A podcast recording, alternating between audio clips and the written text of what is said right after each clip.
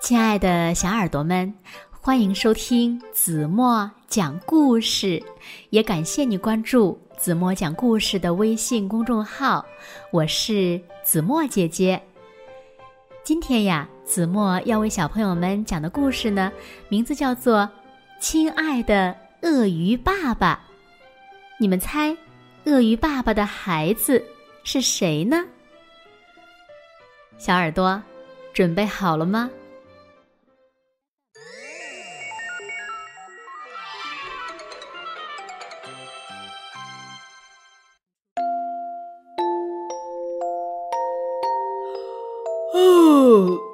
今天可真热呀！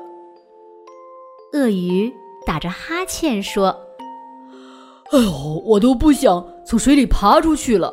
哦，不过我必须上岸去。”鳄鱼一边说，一边朝岸边游去。原来几天前，鳄鱼爸爸把一个蛋埋在了沙滩上，他要时不时的去检查一下，看看他的宝宝什么时候能孵出来。时间一天天过去了，其他的鳄鱼宝宝都能在水里游泳了，可……鳄鱼爸爸的宝宝还是没有动静。鳄鱼爸爸把蛋挖了出来，难过的捧在手里，翻来覆去的看，还把它放在耳边听。然后他听到了开裂的声音，鳄鱼爸爸高兴的叫起来。鳄鱼奶奶听到后。爬到他身边问：“你在喊什么呢？需要我帮忙吗？”“嘘，让他自己出来吧。”鳄鱼爸爸小声地说。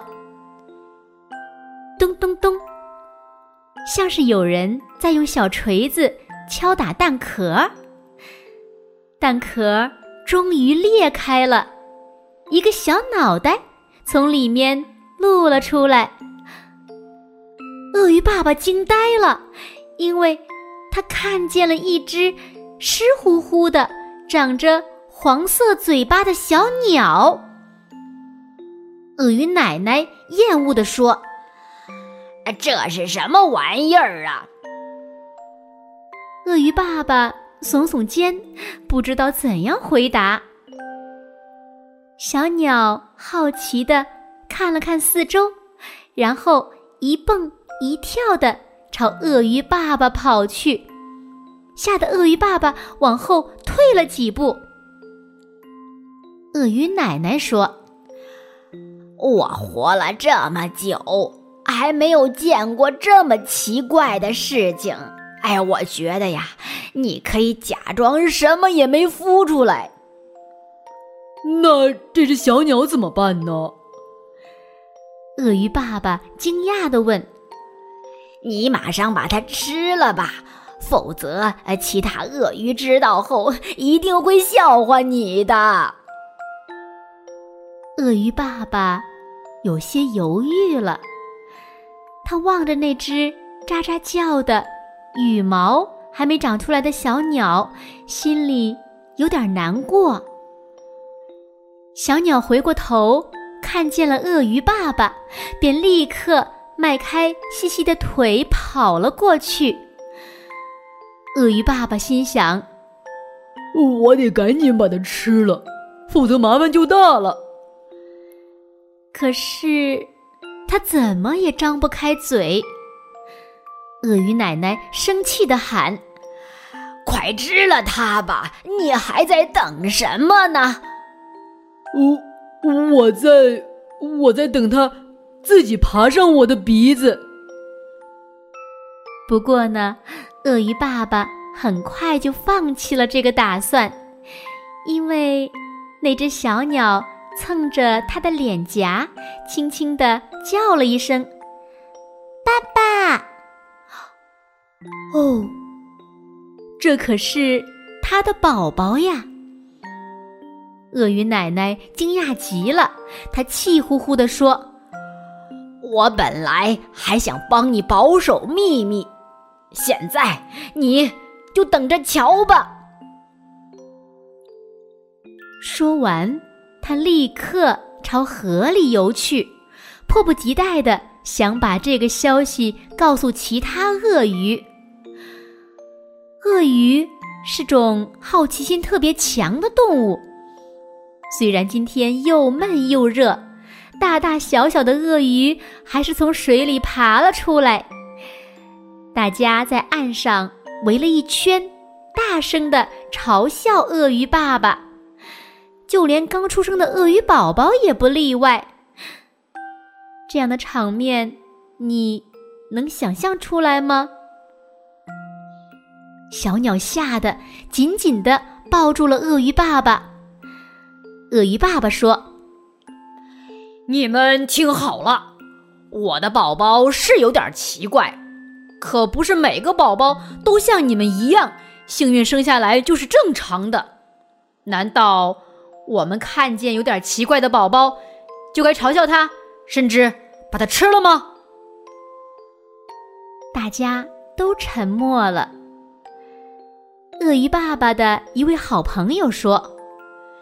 你可真是个怪人！你要站在我的角度，也会哈哈大笑的。嗯，也许吧。不过，既然这件事发生在我的身上，以后我再也不会嘲笑任何人了。而且，我还要警告你们：这只小鳄鱼……哦，不对，不管它是什么，我都会把它抚养长大。谁要是敢碰它，后果自负。于是，鳄鱼爸爸就这样和小鸟生活在了一起。鳄鱼爸爸给小鸟造了一座小房子，他每天从早忙到晚，就是为了给小鸟找虫子吃。只要有一秒钟看不见小鸟，鳄鱼爸爸。就急得团团转，他这儿找找，那儿看看，不停地向亲戚们打听消息。亲戚们不敢当着鳄鱼爸爸的面嘲笑他，就在背后说他的闲话。养了个长羽毛的孩子，真是太愚蠢了。是呀，多可笑呀！咱们等着瞧吧。鳄鱼爸爸。看着在天上飞的小鸟，担心的大喊：“嘿，你要去哪儿呀？别飞那么高，你会掉下来的！快回来吧！”小鸟回答说：“爸爸，我不会掉下来的，因为我已经变成一只真正的鸟了。”爸爸，你想学习怎么飞吗？小鸟问鳄鱼爸爸：“啊？”好啊，好啊！鳄鱼爸爸高兴地说：“呃，可是我没有翅膀，该怎么飞呢？”其他鳄鱼听到这句话后，又开始嘲笑起来。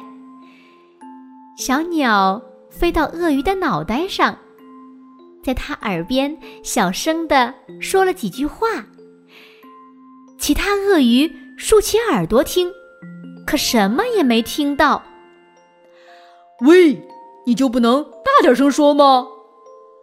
一只鳄鱼忍不住问。当然不能啦，这是我们家的秘密。